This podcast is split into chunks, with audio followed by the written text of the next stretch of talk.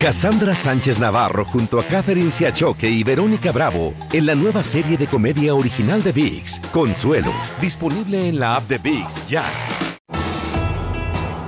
Bienvenidos al podcast del Noticiero Univisión Edición Nocturna. Aquí escucharás todas las noticias que necesitas saber para estar informado de los hechos más importantes día con día.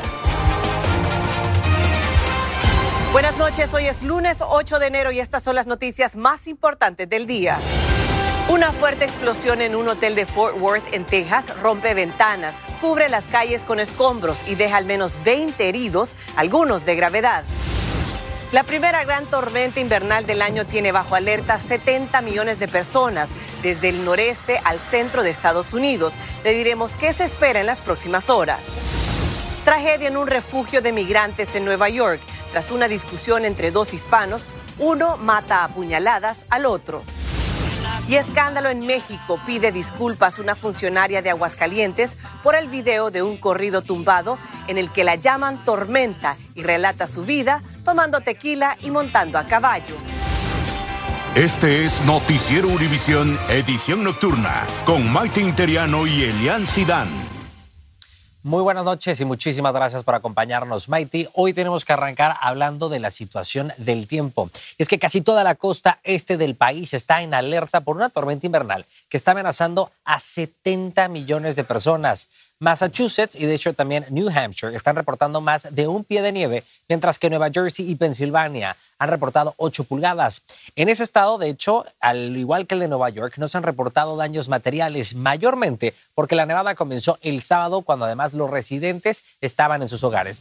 Ahí estamos viendo imágenes de lo que ocurrió este fin de semana, pero para saber qué nos espera en las próximas horas con esta tormenta, vamos a pasar de inmediato con nuestra compañera Yara La Santa, meteoróloga de nuestra afiliada en Los Ángeles. Muy buenas noches, Yara, te escuchamos.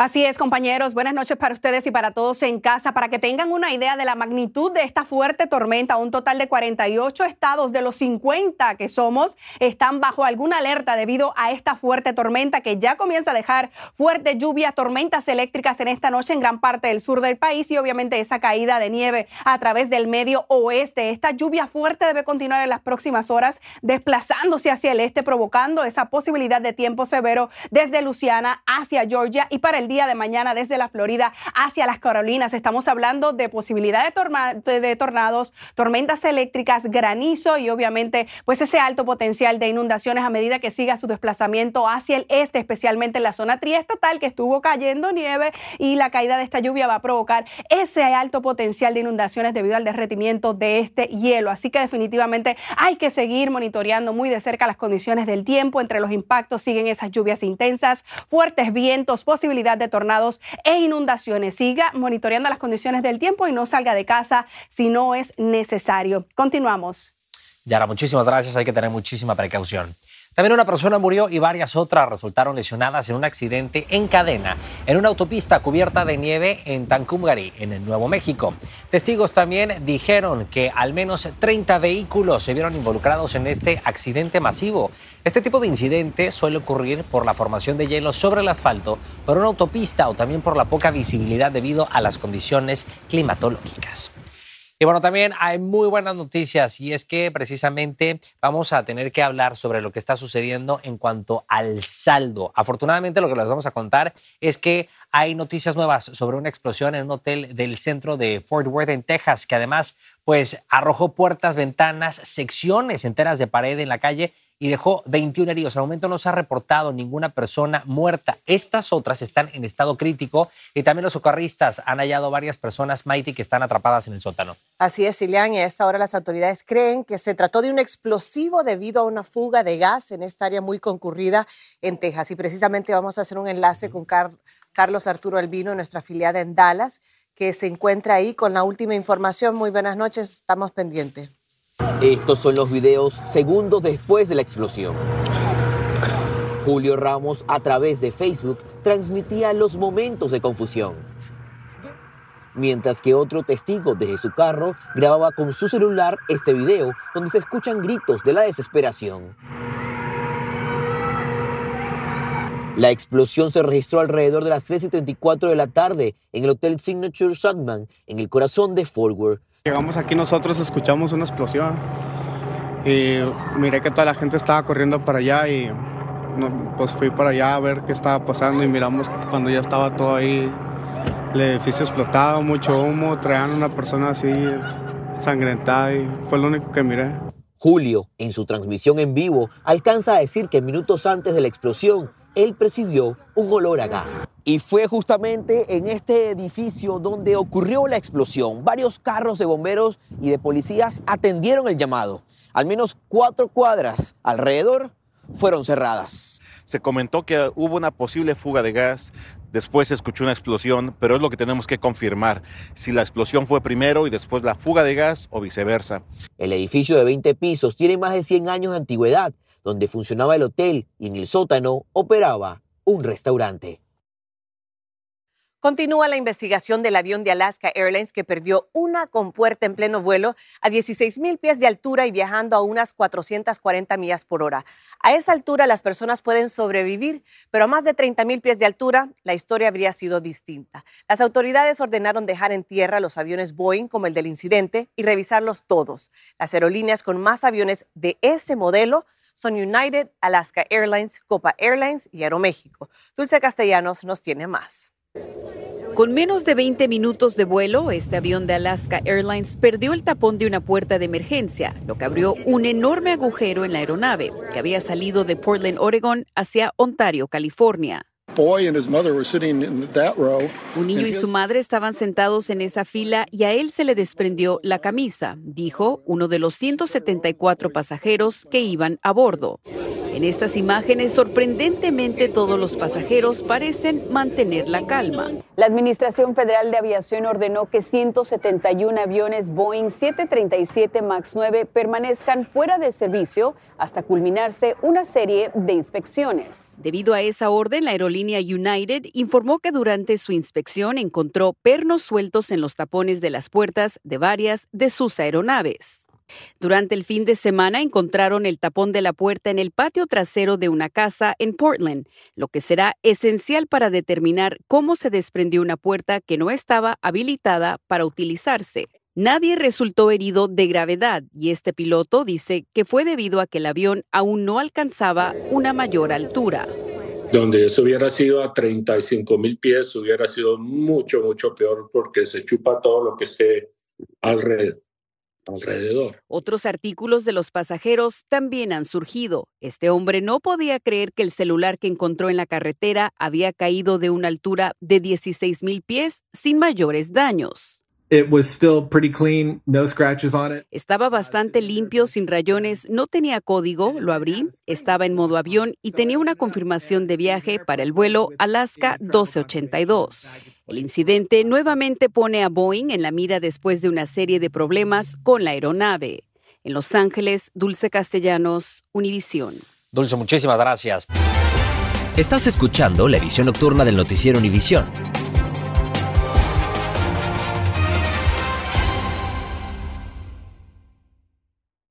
Cassandra Sánchez Navarro junto a Catherine Siachoque y Verónica Bravo en la nueva serie de comedia original de VIX, Consuelo, disponible en la app de VIX ya.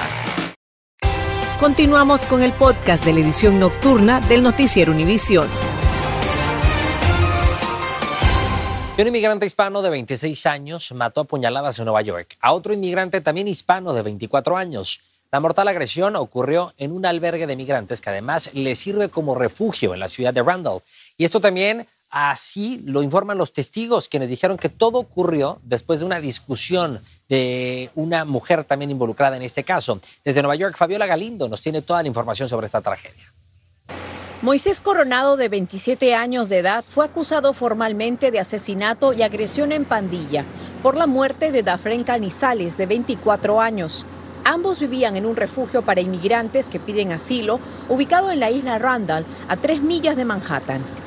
Pero una pelea entre ambos terminó cuando Coronado apuñaló varias veces a Canizales, causándole la muerte en el recinto, como muestra el video grabado por otras personas que asustadas vieron la sangrienta escena. En el lugar del comedor, una riña supuestamente eh, por una mujer eh, donde el, el, culpable con un objeto cortopunzante pues lo hirió y murió. El sospechoso insultó a la novia de la víctima y este le respondió con una bofetada.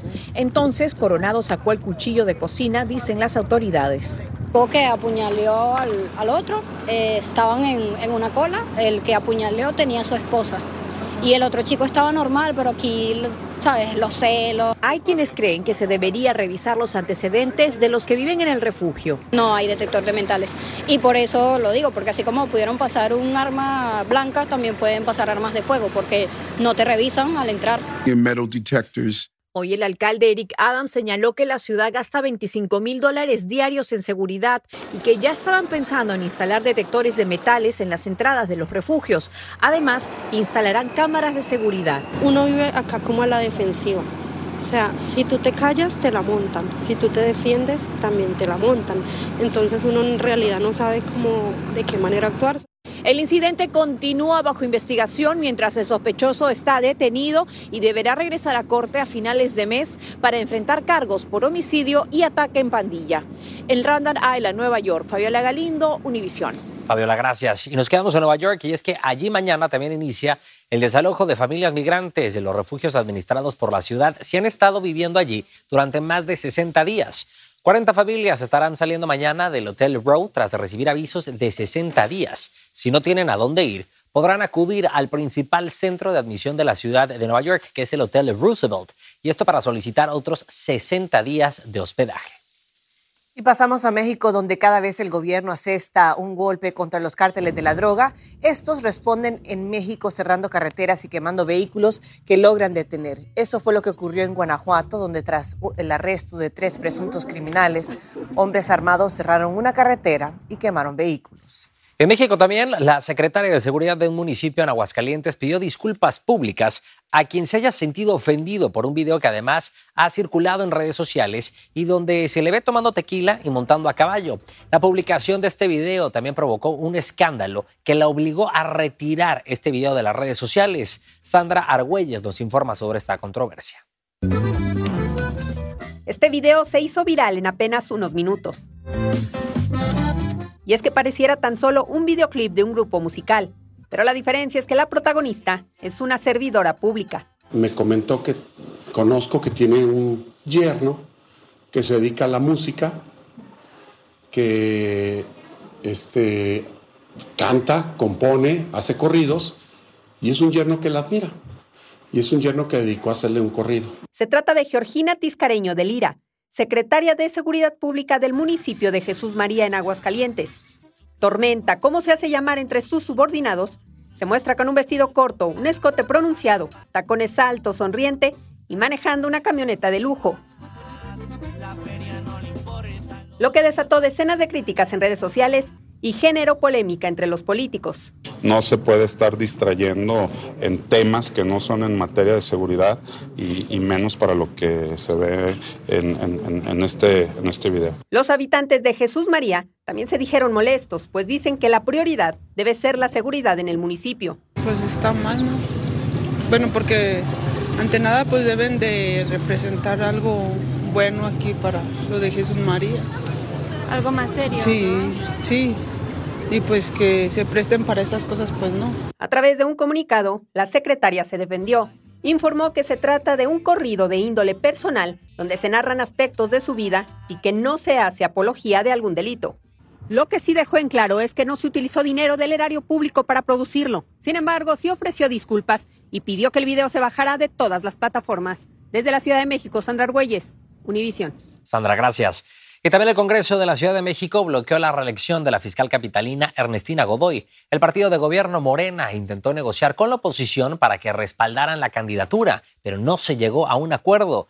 Diputados opositores dijeron haber recibido amenazas para apoyar a Godoy. La funcionaria estaba bajo críticas por supuesto plagio de su tesis universitaria. Y un niño hispano de 12 años, Kevin Briones, perdió la vida este fin de semana. El conductor de la camioneta SUV en que viajaba perdió el control y se estrelló contra un árbol. El conductor también tenía 12 años. El auto también iba acompañado de otros niños como pasajeros, uno de 12 y otro de 11 años. Briones es recordado en un gimnasio de boxeo de Dallas, donde iba a entrenar, como nos cuenta Reina Rodríguez. Era un chavito muy, este, muy activo y aquí jugaba, reía. De esta manera recuerdan a Kevin Briones en este gimnasio al este de Dallas, donde alguna vez entrenó este pequeño de 12 años de edad que perdió la vida en un choque automovilístico la semana pasada. Para nosotros es muy triste saber que él era pues aquí uno de nosotros. Él y su hermano estaban aquí activos bien este, haciendo sparring, haciendo su ejercicio y todo. Según la policía, Kevin iba en una camioneta tipo SUV que conducía otro niño de 12 años. Cuando perdió el control del auto, salió de la carretera y terminó impactando un árbol. Tanto el conductor como otros dos pasajeros de 11 y 12 años resultaron heridos y fueron trasladados a un hospital en condición estable, pero Kevin murió en la escena. Pues fue algo terrible el pues cómo tuvo que perder la vida tan pronto. Así luce el vehículo, la parte delantera severamente dañada. En el lugar del aparatoso accidente pueden verse globos, velas y flores, un incidente atroz que ha conmocionado a una comunidad entera. Y cuando le dije a mi hermanito que, que la, la problema con sus amigos pasó, mis hermanos lloraron. Y así es como me di cuenta. Quienes conocían a Kevin lo describen como un niño alegre que amaba el fútbol, carismático y con un gran sentido del humor. Muchos aquí de nuestro gimnasio estamos, este, estamos con tristeza sabiendo eso, que solamente tenía 12 años, la verdad. Mientras las autoridades continúan investigando el caso, el distrito escolar al que asistía el menor dicen que lamenta el fallecimiento de Kevin y que están ofreciendo apoyo y recursos para las personas afectadas por esta tragedia. En Texas, Reina Rodríguez, Univisión. Reina, gracias. El presidente del Ecuador, Daniel Noboa, decretó hoy el estado de excepción en ese país con un toque de queda durante esta noche. Lo hizo también casi un día después de confirmar la desaparición de un capo del crimen organizado en una cárcel de Guayaquil. Asimismo, ordenó el ingreso de la policía y de los soldados a las prisiones donde ya se registran disturbios. Freddy Barros está en Quito con la información. Presos de seis cárceles del Ecuador se amotinaron y secuestraron a 45 guardias penitenciarios se oponen a que cabecillas de bandas criminales sean trasladados a una cárcel de máxima seguridad. Usted, señor presidente, recapacite en cada una de sus decisiones y no se deje manejar con impulsos o falsas expectativas. El gobierno del presidente Daniel Novoa dispuso el domingo mover de prisión a Adolfo Macías, alias Fito, cabecilla de los choneros con nexos con el cartel de Sinaloa, pero cuando lo buscaban descubrieron que se había fugado razón por la cual vamos a continuar en la parte interna con los operativos hasta dar con la ubicación de este ciudadano. 1.500 policías y militares fueron enviados a las cárceles en un intento por imponer el orden. La tarde de este lunes, el gobierno decretó estado de excepción y toque de queda desde las 23 hasta las 5 horas en todo el Ecuador. Se acabó el tiempo en el que los condenados por narcotráfico, sicariato y el crimen organizado le dictaban al gobierno de turno qué hacer. Lo que estamos viendo en las cárceles del país es el resultado de la decisión de enfrentarlos. Por eso, desde el gobierno hemos emprendido acciones que nos permitan recuperar el control de los centros de privación de libertad que se ha perdido en los últimos años. El toque de queda y el estado de excepción regirán durante 60 días en el Ecuador, que se convirtió en el país más violento de América Latina. Cerró el 2023 con 7.200 asesinatos relacionados con el ajuste de cuentas entre bandas criminales. En Quito, Freddy Barros, Univisión. En el Vaticano, el Papa Francisco calificó hoy como deplorable la práctica del vientre de alquiler. Pidió a la comunidad internacional su prohibición universal. Dijo que un niño, aún en el seno materno, no puede convertirse en un producto comercial. Y el servicio secreto dijo que investiga el incidente en el que un vehículo se estrelló esta tarde contra una puerta del complejo de la Casa Blanca. La policía de Washington, D.C. revisó el vehículo y volvió a reabrir el tráfico que había cerrado temporalmente. El conductor está detenido. El presidente Biden no estaba en la Casa Blanca, sino viajando de Carolina del Sur hacia Texas. Bueno, y mañana martes se celebra el Día Nacional de la Ascensión de los Globos. Esto en conmemoración al 9 de enero de 1793, cuando el aeronauta francés Jean-Pierre Blanchard hizo el primer vuelo con un globo de gas hidrógeno. Así es, Mighty. En este día se celebra pues, el Día de los Globos. Con festivales que además hacen un espectáculo visto desde el suelo o también desde las alturas. El más grande festival se realiza en Albuquerque, en Nuevo México, y por supuesto también aquí como lo ven, demuestra que hay personas que les gusta desafiar el vértigo. Yo me apunto, lo he hecho y me encanté, lo volvería a hacer. Yo creo que yo les doy las gracias. Muy buenas noches. Gracias por escucharnos. Si te gustó este episodio, síguenos en Euforia, compártelo con otros publicando en redes sociales y déjanos una reseña. Cassandra Sánchez Navarro junto a Catherine Siachoque y Verónica Bravo en la nueva serie de comedia original de VIX, Consuelo, disponible en la app de VIX ya.